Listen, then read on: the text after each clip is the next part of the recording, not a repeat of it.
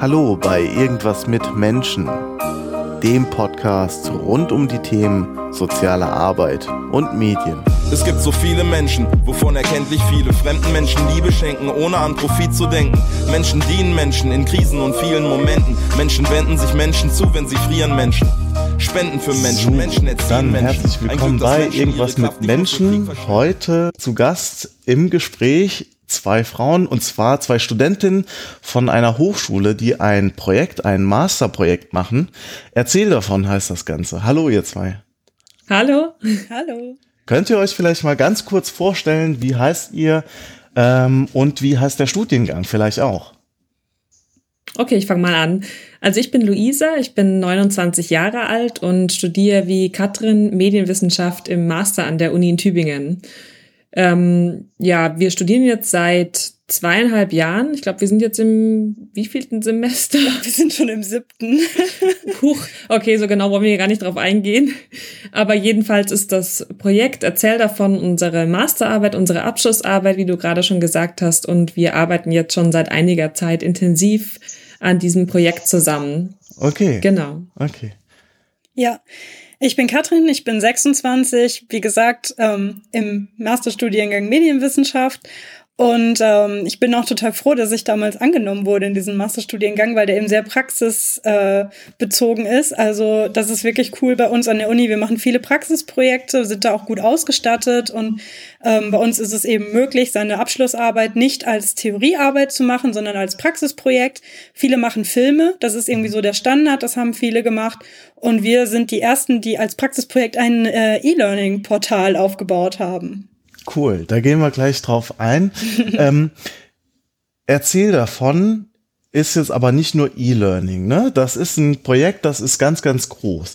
Ähm, Im Vorgespräch hast du mir verraten, dass äh, es kein konsekutiver Master ist, sondern ganz viele Quereinstiege bei euch passiert sind. Könnt ihr mal erzählen, von welchen Bereichen ihr kommt? Wo, wo kommt ihr ursprünglich her? Und vielleicht dann so ganz kurz die Entscheidung, ähm, wie kam es dazu, den Master dort zu machen? Also ich habe im Bachelor in Konstanz studiert an der Uni, ähm, Literatur, Kunst und Medienwissenschaft, ähm, also die Betonung auf Wissenschaft eben, auf einen theoretischen Studiengang, der sehr wenig Praxisprojekte beinhaltet hat. Also man hat Hausarbeiten geschrieben, man musste Referate halten, wie das halt so läuft bei so geisteswissenschaftlichen Studiengängen. Und ja, ich habe mich dann eigentlich während dem Bachelor sehr für das äh, für den Kunstbereich interessiert und dachte auch, dass ich da in die Richtung gehen möchte. Ähm, jetzt privat arbeite ich auch noch nebenbei in einer Galerie für zeitgenössische Kunst in Stuttgart. Also diesen, diese ja, Leidenschaft habe ich mir beibehalten. Aber ich habe ziemlich schnell gemerkt, dass ich im Studium doch gerne in eine andere Richtung gehen möchte. Weil man gerade, also ich, für mich war auch klar, ich möchte so ein bisschen hier in dem Raum bleiben. Und in Stuttgart kann man zwar Kunstgeschichte studieren, aber dieser klassische Weg, also Richtung, ja, dann Kuratorin werden oder später Ausstellungen ähm, kuratieren, das fand ich irgendwie für mich nicht so passend, sondern ich habe gemerkt, ich will viel mehr noch praktisch arbeiten und auch mit Medien mehr arbeiten. Und dann ähm, war ich auch, wie Katrin gerade gesagt hat, total froh, dass es mit dem mit der Bewerbung geklappt hat. Und ich dann auch wirklich im Laufe des Studiums gemerkt habe, man kann da eigene Projekte so wie man möchte eigentlich umsetzen bei uns an der Uni. Und das finde ich, also schätze ich total. Also die Ideen, die man dort mit einbringt, auch wenn sie irgendwie verrückt sind und erstmal vielleicht nicht so leicht umsetzbar, so war unser Projekt ja am Anfang auch. Da wusste irgendwie keiner, was am Ende dabei rauskommt. Ja. Da wurde eigentlich ziemlich viel Vertrauen in uns gesetzt und das war toll, das so auf eigene Faust durchführen zu können. Okay, spannend. Und du? Ja, ähm, also ich wusste nach dem Abi, dass ich irgendwas äh, mit Sprachen machen möchte, ähm, aber auf gar keinen Fall was mit Kindern, also auf gar keinen Fall irgendwie Lehramt oder so. Und ähm, ich bin dann erstmal bei Übersetzungswissenschaft hängen geblieben und Okay. habe gedacht, das ist doch cool, da macht man noch was mit Sprachen und mit nicht so vielen kleinen Menschen.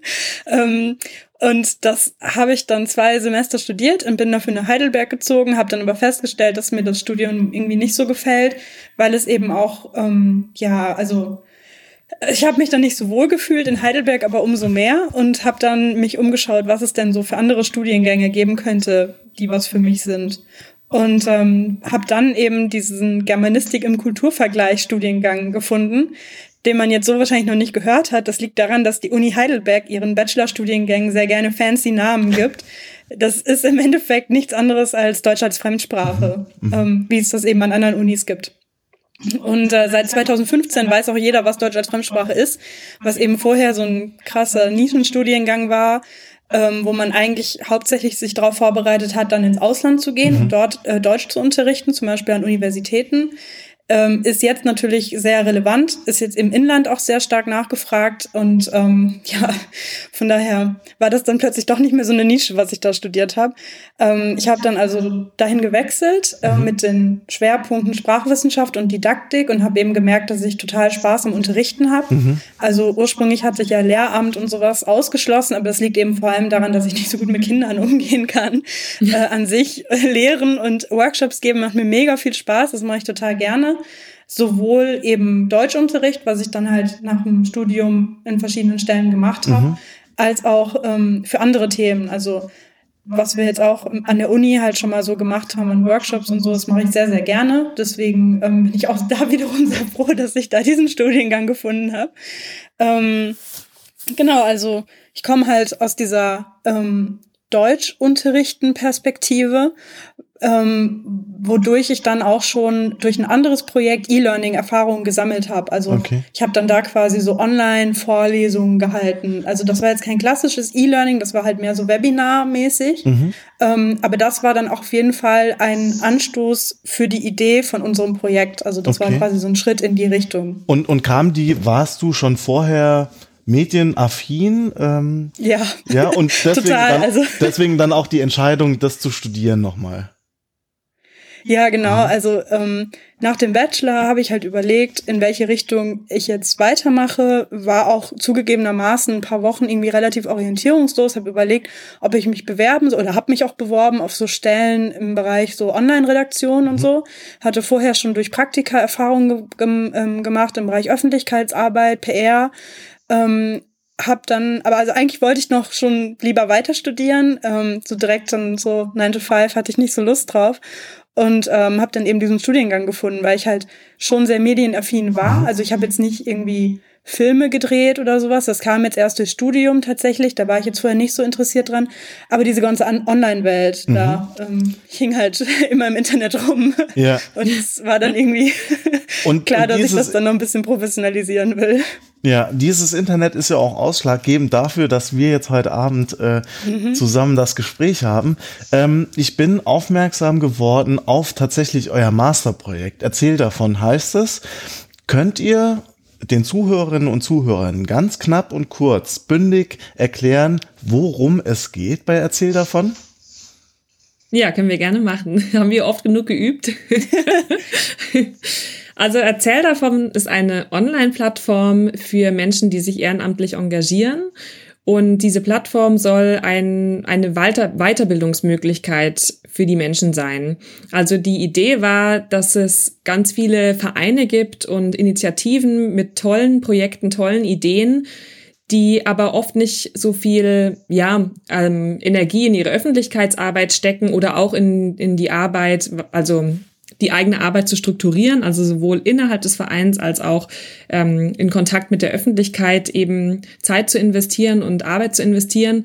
Und wir haben gemerkt, auch im Gespräch mit der Zielgruppe, dass viele Vereine dafür einfach keine Zeit haben. Also die Leute, die sich ehrenamtlich engagieren, die konzentrieren sich dann vielleicht eher auf ein einzelnes Projekt oder auf einen bestimmten Event, der gerade ansteht, aber es ist dann vielleicht keine Zeit, ähm, da wirklich in, ja so richtig in, zu investieren. Oder man hat aber nicht die Priorität. Also das ist ja auch eine genau. Sache, dass man sagt, ähm, ich bin jetzt hier fünf Stunden die Woche engagiert und dann will ich davon auch wirklich viereinhalb Stunden wirklich in mein Projekt stecken und mache dann halt noch so ein bisschen Papierkram nebenbei. Aber man ja. ist dann oft nicht gewillt, der Öffentlichkeitsarbeit einen hohen Stellenwert zuzuschreiben. Mhm. Ja, und da war unser Ansatz, dass wir gesagt haben, wir möchten eigentlich mit unseren Kursen den Leuten, die sich engagieren, ermöglichen, dass sie sich auf ganz unkomplizierte Weise an dem Ort, an dem sie sich gerade befinden, mit der Zeit, die sie zur Verfügung haben, weiterbilden können. Mhm. Und eben für den Bereich, für den sie sich interessieren. Das heißt,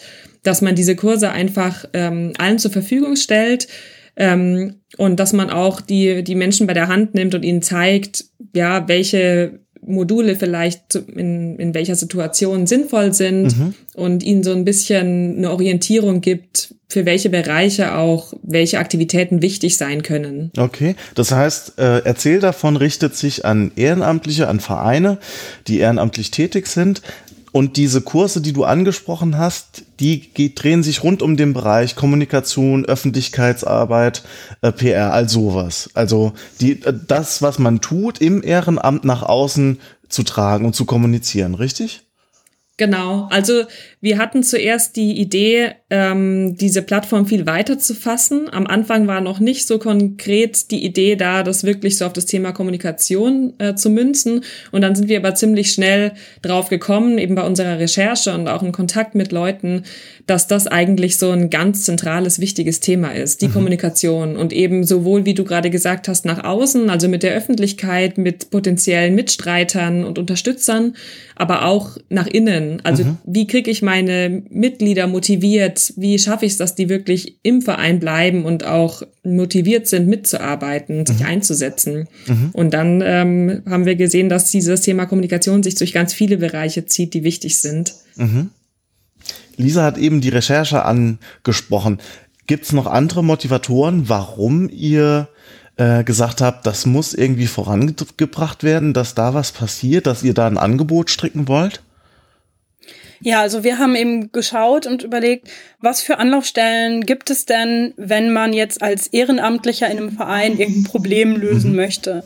Und die eine Möglichkeit ist natürlich, dass man sich hinsetzt und googelt oder dass man in die Bibliothek geht und irgendwie nach Büchern schaut.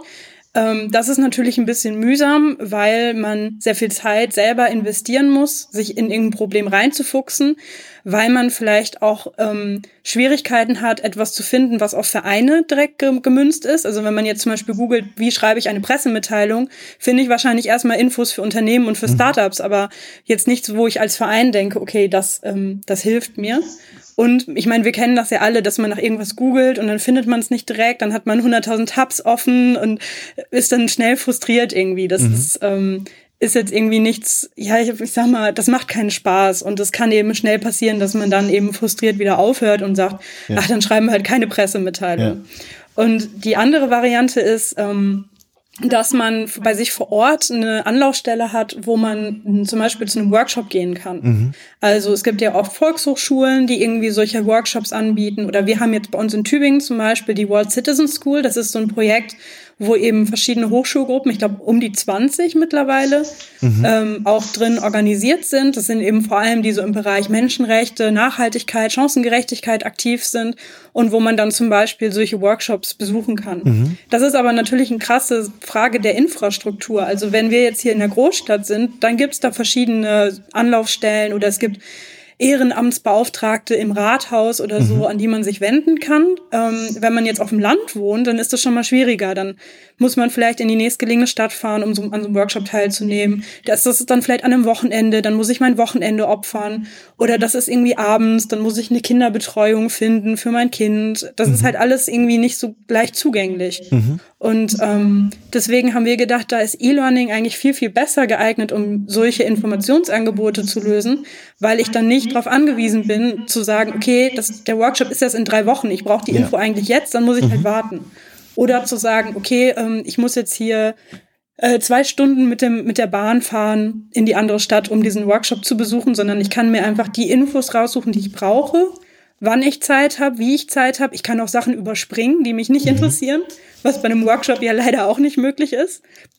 Und das war eigentlich so der größte Faktor, dass wir mhm. eigentlich ähm, möchten, dass es für die Ehrenamtlichen so einfach wie möglich ist, diese Weiterbildung in Anspruch zu nehmen. Okay, jetzt habt ihr die Webinare, sind das, nehme ich an? Oder was ist der Fachbegriff? E-Learning?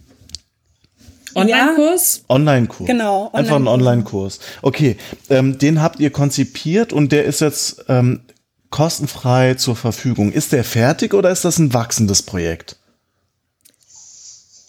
Also, ähm, wir haben jetzt erstmal diese zehn Kurse zu ja. den verschiedenen Oberthemen. Und die sind theoretisch fertig, bis auf eine kleine, ein kleines Modul, was ich noch ergänzen muss im Social Media Kurs. Aber das werde ich in den nächsten Tagen machen, okay. wirklich. Ähm, an sich sind die prinzipiell erstmal fertig. Man muss dazu aber sagen, dass natürlich ähm, wir die, ähm, also wir haben uns natürlich schon mit, den, mit der Zielgruppe immer wieder unterhalten, während wir die Kurse entwickelt haben.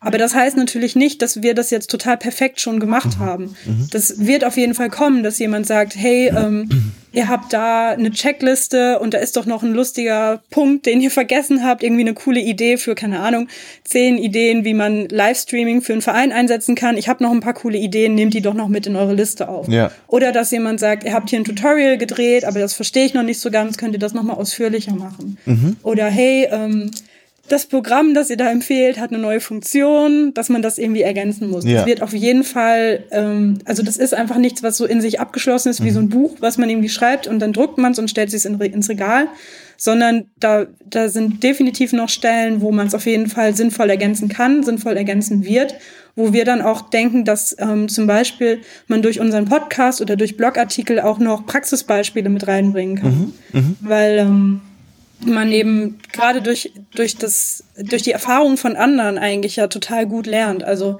einfach jetzt theoretisch zu schreiben, dass Pressearbeit sinnvoll ist und dass man Pressemitteilungen schreiben soll, das ist das eine. Aber dann zum Beispiel im Podcast einen Verein zu Gast zu haben, der von seiner eigenen Pressearbeit erzählt und ja. dass das gut funktioniert hat und was für tolle Presseartikel man dadurch erreichen konnte, das ist dann eben die andere Seite. Mhm. Da ist auf jeden Fall noch viel Platz für Erweiterungen. Okay, jetzt habt ihr die zehn Module angesprochen. Öffentlichkeit. Zehn Kurse. Äh, zehn, zehn Kurse. Kurse. Es sind zehn, zehn Kurse. unterschiedliche Kurse, ja. äh, Öffentlichkeitsarbeit, Kommunikation, das Oberthema. Könnt ihr bisschen so äh, äh, Appetizer, so äh, Geschmacks, äh, oh Gott, wie sagt man denn, äh, äh, so Häppchen den Zuhörern präsentieren, äh, damit die Lust bekommen, sich da anzumelden? Ja, klar, gerne. Also ähm, wir können einfach erstmal kurz noch vorstellen, welche Kurse wir im Programm haben mhm. quasi. Dann mhm. können die Zuhörer schon mal rausfinden, ob da für sie was dabei ist. Also quasi die Herzstücke so ein bisschen von unserem, von unserer Plattform ist natürlich Öffentlichkeitsarbeit, weil das ist ein ganz großes Thema und das ist einfach für alle Vereine wichtig. Also da gehört es auch einfach dazu, eine Strategie zu entwickeln, sich wirklich sinnvolle Wege zu überlegen, wie man mit der Öffentlichkeit kommuniziert und das nicht so sich da nicht so spontan reinzustürzen, sondern wirklich das gemeinsam durchzugehen, sich zu überlegen, okay, wer sind wir eigentlich, was machen wir und warum und mit welchem Ziel. Das klingt erstmal so einfach, aber das für sich zu beantworten ist gar nicht so leicht. Mhm. Und da geben wir eben ganz viele hilfreiche Tipps, wie man sowas erreichen kann, wie man auch sich selber ähm, so eine Identität schafft, die ja vielleicht auch sich verändert im Laufe der Zeit, wenn neue Leute dazukommen, wenn sich vielleicht auch die Ziele verändern. Genau, also das mal ganz kurz zum Thema Öffentlichkeitsarbeit gesagt. Dann ähm, haben wir natürlich noch Wissensmanagement zum Beispiel als großen Baustein. Mhm. Das betrifft dann eher so die interne Kommunikation, also wie man mit den anderen Mitgliedern sinnvoll kommunizieren kann und wie man es auch wie man sich eine gute Struktur schaffen kann, dass man weiß, welche Informationen an welchem Ort sind. Mhm. Also gerade wenn man jetzt vielleicht kein Büro hat, wo man irgendwelche Ordner ähm, zur Seite stellen kann und sich dort seine ja, Struktur schaffen kann, dann muss man das halt jeder für sich auf seinem eigenen Laptop machen und dann vielleicht durch eine gemeinsame Dropbox oder mhm. Google Drive die Dokumente ähm, miteinander teilen. Und dann ist natürlich ganz wichtig, wie man das macht, dass auch wirklich alle wissen, wo sie was finden und das eine sinnvolle Struktur hat. Ja. Okay. Genau. Bitte. Und ja, also ich könnte jetzt hier total weit ausholen, ja. aber vielleicht sage ich einfach noch mal kurz ähm, in Stichworten, was wir noch für andere Kurse haben. Also einmal geht es noch um Teamleitung im Verein, ähm, wenn man selber in eine Vorstandsposition kommt, was man dabei beachten mhm. muss, wie man eben Social Media sinnvoll einsetzen kann, ähm, wie man die Teamkultur, die, das Gemeinschaftsgefühl stärkt im Verein und auch wie man äh, das Ehrenamt nutzen kann, um Karriere zu machen. Also wenn man das später bei der Bewerbung angeben möchte, äh, wie man das macht und wie man sich damit einfach gut positioniert. Dann haben wir natürlich noch einen großen Bereich Website und Blog und Pressearbeit und Zeitmanagement und digitale Kommunikation im Team. Aber also das rundum sorglos Paket könnte man ja, sagen eigentlich. Quasi. Ja, unglaublich. Und das äh, kostet wie viel? Null Euro. Das ist wirklich euer Herzensprojekt, eure Maßarbeit und ihr stellt das Wissen erstmal kostenfrei zur Verfügung. Genau. Okay. Wo, wo finde ich Informationen zu euch? Zu eurem Projekt? Auf, auf unserer Website, also auf www.erzähldavon.de. Ähm, das ist auf jeden Fall die erste Anlaufstelle. Wir haben auch dort unsere Kontaktdaten. Man kann uns immer eine E-Mail schreiben, wenn man Fragen hat. Mhm. Ja. Genau. Und wir haben auch ähm, mehrere Podcast-Episoden, wo wir mehr von unserem eigenen Projekt erzählen. Also wir machen ja seit Ende Juni den Podcast, mhm. wo wir normalerweise mit anderen Ehrenamtlichen oder Leuten aus Projekten, aus Organisationen sprechen. Wir haben aber auch eine Folge, quasi dann die erste, wo wir mehr über unser Projekt sprechen. Mhm. Und wir haben dann zum Beispiel auch ähm, diese Kommunikationsstrategie, was die Luisa vorhin schon kurz angesprochen hatte, dass man sich selber irgendwie bewusst wird, wer bin ich, warum kommuniziere ich, auf welchen Kanälen. Das haben wir zum Beispiel für uns auch mal ähm, durchexerziert, mhm. so die. Leitfragen. Ähm, ja, weil wir eben auch transparent sein möchten in unserem Handeln oder das auch dann so als Beispiel quasi zur Verfügung stellen. Also wenn man da mehr von unserem Projekt hören möchte, dann kann man da auch da sich die Folgen anhören. Mhm. Ich würde jetzt noch mal bisschen inhaltlich werden. Mich würde interessieren, warum ihr aus eurer Perspektive jetzt denkt, es ist wichtig, auch für Ehrenamt oder Vereine ähm, im Bereich Öffentlichkeitsarbeit, äh, Social Media, wie auch immer das gestaltet ist, aktiv zu sein. Warum kann das sinnvoll sein, das koordiniert zu machen? Warum muss die Webseite eigentlich gut aussehen? Was sind so die, die Benefits? Warum muss ich das machen? Ja, ich meine, wir kommen im Jahr 2017 ohne Internet, geht irgendwie nichts mehr. Also ähm, wir haben da einen ganz schönen O-Ton. Ich glaube, die Julia Schönborn hatte das gesagt. Ähm, und zwar, wenn man jetzt so eine Initiative startet, wenn man jetzt zum Beispiel, sagen wir in der Flüchtlingshilfe, da haben sich ja viele Gruppen neu gegründet, dass man irgendwie sagt, hey, bei uns um die Ecke kommt ein Flüchtlingsheim hin, wir wollen jetzt hier einen Flüchtlingsfreundeskreis gründen oder sowas in der Art ähm, das läuft mit Sicherheit von alleine erstmal mit den Leuten, die man so vor Ort hat. Aber wenn man langfristig wachsen will, dann muss man eben auch sichtbar werden. Mhm. Das heißt, man muss dann irgendwie für fremde Leute zeigen, wer sind wir, was machen wir, was haben wir schon für Erfolge erzielt. Sobald ich mich für irgendwas bewerben möchte, für irgendwie eine Förderung oder sowas, dann muss ich ja zeigen, was haben wir schon gemacht, mhm. was, was, was haben wir schon für Erfolge erzielt, warum lohnt es sich, uns zu fördern wenn ich neue Mitglieder suche, was ja auch zwangsläufig irgendwann der Fall ist. Der Verein wird größer oder die alten Mitglieder haben irgendwie keine Zeit mehr oder können aus anderen Gründen nicht mehr mitmachen, dann brauche ich irgendwie einen Kommunikationskanal, wo ich eben zeige, wer sind wir, warum macht es Spaß bei uns mitzumachen? Oder was kann man hier machen, was kann man hier lernen, wie kann man sich hier verwirklichen? Und ähm, wenn man das nicht macht, also ich meine, wir haben ähm, letztes, äh, letzten Monat so ein Seminar gemacht zum Thema Öffentlichkeitsarbeit, also ein Prax äh, Präsenzseminar ja. an der Uni und haben da von unseren Teilnehmerinnen und Teilnehmern die Websites angeguckt. Also da waren zum Beispiel zwei Mädels, die beide jeweils in einem Sportverein waren, der halt schon sehr traditionell äh, war, sage ich mal. Ähm, und wir haben uns die Websites angeguckt und haben dann gesehen, dass man auf der Website eigentlich überhaupt nicht sieht, dass in dem Verein noch was passiert. Wenn mhm. da die News irgendwie vom Anfang des Jahres zuletzt was geschrieben wurde, wenn die Fotogalerien irgendwie von vor drei Jahren sind, dann weiß man ja überhaupt nicht, dass dieser Verein noch aktiv ist. Mhm. Ich würde dann ja gar nicht auf die Idee kommen, wenn ich jetzt zum Beispiel nach einem Tanzverein suche hier bei mir in der Stadt, dass ich mich da irgendwie melden könnte, dass die mhm. noch aktiv sind, dass die noch tanzen, dass die noch neue Mitglieder aufnehmen. Äh, ich würde dann wahrscheinlich eher bei einem anderen Verein mich melden, wo ich halt irgendwie sehe, die haben eine aktuelle News oder die haben eine Facebook-Seite, wo sie irgendwie Fotos hochladen oder so. Ähm, ich finde es einfach, ja, gerade eben für diesen Bereich Mitglieder finden und für diesen mhm. Bereich Förderer finden, Spender, wie auch immer, finde ich es super wichtig, dass man kommuniziert, was man macht. Und das ist ja, sorry, ich würde noch was dazu fügen. Und zwar, ähm, das ist natürlich so der eine große wichtige Bereich, dass man so die Unterstützung findet von außen dadurch, indem man eben gut kommuniziert. Aber wir glauben auch, dass es für die Vereine selber, für die Leute, die sich dort schon engagieren, viel mehr Spaß macht, wenn man sich mal in gewisse Themen reinarbeitet. Wenn man vielleicht auch sich mal zutraut, für einen bestimmten Bereich einen Ex Expertenstatus einzunehmen, beziehungsweise der Experte dafür zu werden. Also das kann einfach einen auch für die Zukunft noch viel mehr motivieren, auch selber sich wirklich aktiver noch zu mhm. beteiligen. Also man kennt es ja von sich selber, man macht manchmal Dinge so nebenher und macht so viel, wie man gerade muss. Und dann hat man aber auch oft nicht so richtig Spaß dabei. Also in dem Moment, wo man wirklich sich mal committet und Zeit mhm. investiert, äh, ich glaube, da können wir beide jetzt auch aus Erfahrung für unser Projekt sprechen. Ähm, wenn man da sich wirklich Zeit für nimmt, dann steckt man da auch ganz anders drin und ist auch bereit, äh, mehr von sich zu geben. Und ich glaube, das ist eigentlich eine sehr schöne Erfahrung, dass man das nicht nur so als Pflicht äh, sieht, auch diese Öffentlichkeitsarbeit und überhaupt die Kommunikationsarbeit, sondern dass man auch mit der Zeit erkennt, dass man da sehr viel zurückbekommt. Mhm. Jetzt habt ihr die Zielgruppe Ehrenamtler tatsächlich oder Menschen, die im Ehrenamt äh, aktiv sind.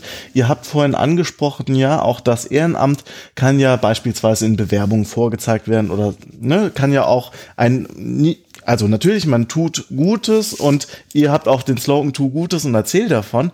Ähm, jetzt ist es ja so, man kann durch eure Kurse oder wenn man sich auch so als Ehrenamtler mit dem Thema näher auseinandersetzt, gewinnt man ja auch Skills dazu, die, sage ich mal, in anderen Bereichen auch notwendig sind oder immer mehr werden tatsächlich. Ja.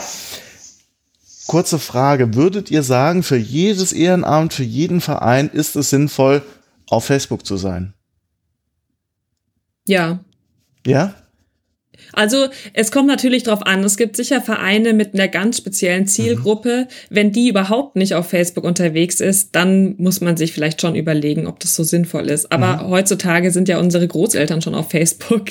Ja. Und ich glaube, dass äh, da vertreten zu sein, zumindest dort mit einer Gruppe vertreten zu sein, wo man beitreten kann, ähm, ist sicherlich sinnvoll. Mhm. Gleichzeitig muss man natürlich sagen, jeden weiteren Kanal, den man aufmacht, muss man auch pflegen. Also jetzt einfach nur beizutreten und dann passiert dort nichts, wenn man noch nicht mal die eigene Website irgendwie gut gepflegt bekommt, ja. dann ist es vielleicht, muss man erstmal vorsichtig sein und sich überlegen, hat man überhaupt die Kapazitäten? Ja. Was würdet ihr sagen? Wie viel Investment braucht es, um sagen wir mal, zwei, drei Kanäle zu bespielen. Also eigene Webseite, Facebook und was dann noch Sinn macht als dritten Kanal. Wie viel könnt ihr so einen Erfahrungswert sagen, was ihr denkt oder jetzt an Rückmeldungen bekommen habt? Wie viel Prozent der Arbeit nimmt das ein?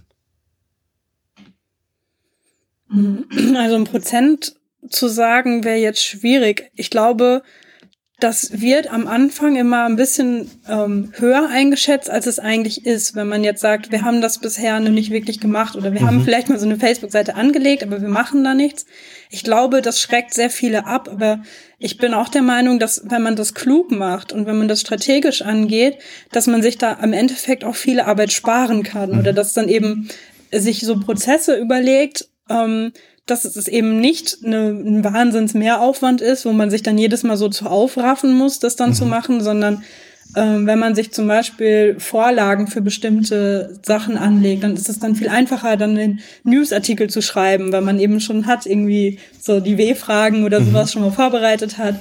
Oder wenn man eben ganz klar sagt, ähm, wir machen bei jedem Teamtreffen Fotos und es ist einfach reihum äh, heute ist Anna dran und nächste Woche muss Thomas die Fotos machen, dass man dann nicht vorher irgendwie äh, rumrätselt, wer da jetzt die Fotos machen soll und so, sondern wenn man sich so ein paar Sachen ähm, von Anfang an festlegt in seiner Kommunikationsstrategie, dann denke ich, schafft man die Öffentlichkeitsarbeit ähm, ja, so ein bisschen nebenbei laufen zu lassen. Mhm. Also natürlich nicht komplett nebenbei. Man muss schon das immer so im Blick haben. Es muss auch immer jemand verantwortlich sich fühlen für die bestimmten Kanäle. Das wird nicht funktionieren, einfach zu sagen, wir machen eine Facebook-Seite und jeder postet, wann er lustig ist. Das ist eine blöde Strategie. Ähm, aber ich glaube, man, man kann das dann schon so machen, dass ähm, man für die Öffentlichkeitsarbeit nicht wahnsinnig viel mehr Zeit oder Energieaufwand mhm. oder Geldaufwand benötigt, neben der Vereinsarbeit selber. Mhm. Jetzt nochmal zum Schluss. Äh, ihr macht das als Masterprojekt. Zwei Fragen dazu. Was sind äh, Habt ihr am Anfang, wo ihr gesagt habt, okay, wir machen das, erzählt davon und das hat die und die Bausteine und die und die Bereiche, Blog, Podcast, Online-Kurs, all dieses, habt ihr am Anfang ähm, einschätzen können, wie viel Arbeit es jetzt ist, tatsächlich als Studierende diese Abschlussarbeit zu erstellen? Also ich glaube, uns war schon bewusst, uns wurde auch von Anfang an gesagt, dass es sehr ambitioniert ist und sehr umfangreich. Wir hatten ja ganz am Anfang auch noch gedacht, wir würden noch mehr Themen und nicht nur dieses, also nur in Anführungsstrichen dieses Thema Kommunikation behandeln. Dann wäre es wahrscheinlich uns auch irgendwann klar geworden, dass das so im Rahmen der Masterarbeit nicht umsetzbar ist. Mhm. Aber wir konnten schon absehen, dass es viel Arbeit ist, weil wir uns einfach auch, bis wir wirklich angefangen haben, ganz konkret an den Kursen zu arbeiten, unglaublich viel Vorarbeit hatten und halt viel recherchiert haben und ja, da hat sich das eben alles so langsam herauskristallisiert. Ähm, ja, ich glaube, das war für uns beide schon sichtbar. Mhm. Aber ja, ich denke mal, es ist einfach auch die eine Entscheidung, die man eben trifft, ob man so schnell wie möglich seinen Master abschließen möchte oder ob man lieber sagt, gut, vielleicht bin ich jetzt noch ein bisschen länger Student, ich gehe auf die Ende 20 zu, ähm, fühlt sich vielleicht manchmal nicht so toll an, jetzt noch diesen Studiestatus zu haben. Auf der anderen Seite kann man sich so ausprobieren mhm. und hat einfach die Möglichkeit, da mal was umzusetzen, auf das man wirklich richtig Bock hat, mhm. wo man gern seine Zeit investiert und das ist einfach eine tolle Erfahrung, für die ich total dankbar bin, wo ich jetzt auch im Nachhinein nie sagen würde, boah, wäre ich doch nur drei Monate schneller fertig geworden. Jetzt äh, habt ihr mit dem Projekt natürlich selbst auch schon äh, gut Sichtbarkeit erreicht. Ähm, was waren die schönsten Rückmeldungen, die ihr bekommen habt oder auch die schönsten Erlebnisse, Highlights von dem Projekt seit dem Moment, äh, wo es am Laufen ist? Mhm. Also mein äh, schönster Moment war, glaube ich, als ich mich äh, eingeloggt habe in äh, das Postfach, wo wir eben die Neuanmeldung als E-Mail reinbekommen. Und da habe ich gesehen, dass sich da Leute angemeldet haben, von denen ich keine Ahnung habe, wer das ist. ähm, wo ich halt wusste, okay, das sind niemand von unseren Freunden, die wir irgendwie genötigt haben, so hey, meldet euch doch mal an, damit es nicht so leer ist am Anfang. Was, was wir natürlich auch gemacht haben, ne? keine Frage. Aber ähm, das waren einfach Leute mit komplett fremden mhm. E-Mail-Adressen, privaten E-Mail-Adressen, aber zum Teil auch Organisationen, mhm. ähm, wo ich dachte, okay, wir haben es geschafft, dass die über irgendwelche Kanäle uns gefunden haben, dass mhm. wir irgendwo verlinkt, empfohlen, weitergeleitet, wie auch immer wurden. Das ähm, hat also schon so weit seine Kreise gezogen, schon nach wenigen Tagen nach dem Launch, dass da jetzt wirklich fremde Menschen sagen, das sieht cool aus, da melde ich mich an. Das hat mich mega gefreut und mega motiviert. Mhm. Kannst du noch was dazu sagen, was deine Highlights waren? Ja, klar. Also für mich war es auch, glaube ich, ein ganz wichtiger Moment, als wir wirklich online gegangen sind aber auch schon davor, wir haben ja den Podcast schon eine Weile laufen und machen auch Instagram schon länger und da waren auch schon öfter mal so kleine Momente, wo ein Leute eine schöne Rückmeldung gegeben mhm. haben, wo man gemerkt hat, das ist einfach, äh, das kommt gut an. Es gibt Leute, die das wirklich sinnvoll finden. Ähm, auch ganz viel im persönlichen Gespräch haben wir das ja mitbekommen oder mhm. gehört, dass das ein wichtiges Thema ist und wir da genau an der richtigen Stelle dran arbeiten. Und das war eben am Anfang so in den ersten Wochen der Konzeption waren wir da halt, haben wir uns das gegenseitig gespiegelt ähm, aber wussten noch nicht so genau, wie das dann wirklich ankommt. Und mhm. das ist so die eine Sache, die, die für mich auch so, also wenn man so vom Feedback spricht, das war total toll. Aber auch einfach so die zu sehen, was wir so zu zweit auf die Beine gestellt haben, ganz unabhängig von dem Feedback von außen. Mhm. Einfach, ich finde, wir können super zusammenarbeiten, wir ergänzen uns total gut in dem, was wir beide mitbringen und sind da echt irgendwie ziemlich gut gemeinsam an dem Projekt gewachsen. Und das ist für mich persönlich einfach eine tolle Erfahrung, weil ich war schon immer eher der Typ, der gerne im Team arbeitet ähm, und habe jetzt das Gefühl, dass, ja, also in dieser Masterarbeit ich das genauso, diese ganzen Benefits davon mitnehmen konnte. Wer die Ergebnisse von euch sehen will, der schaut sich auf eurer Webseite um, die ich hier verlinken werde auf jeden Fall. Ähm, ihr könnt auch auf YouTube gehen, ihr könnt auf Facebook schauen, auf Twitter seid ihr, glaube ich, auch aktiv. Ich danke euch, dass ihr spontan so viel Zeit entbehren konntet, wünsche euch für das Projekt weiterhin ganz, ganz viel Erfolg und dass es eine super Note wird zum Abschluss. Vielen Dank. Vielen Danke Dank. auch für die Einladung. Tschüss. Ciao. Ciao.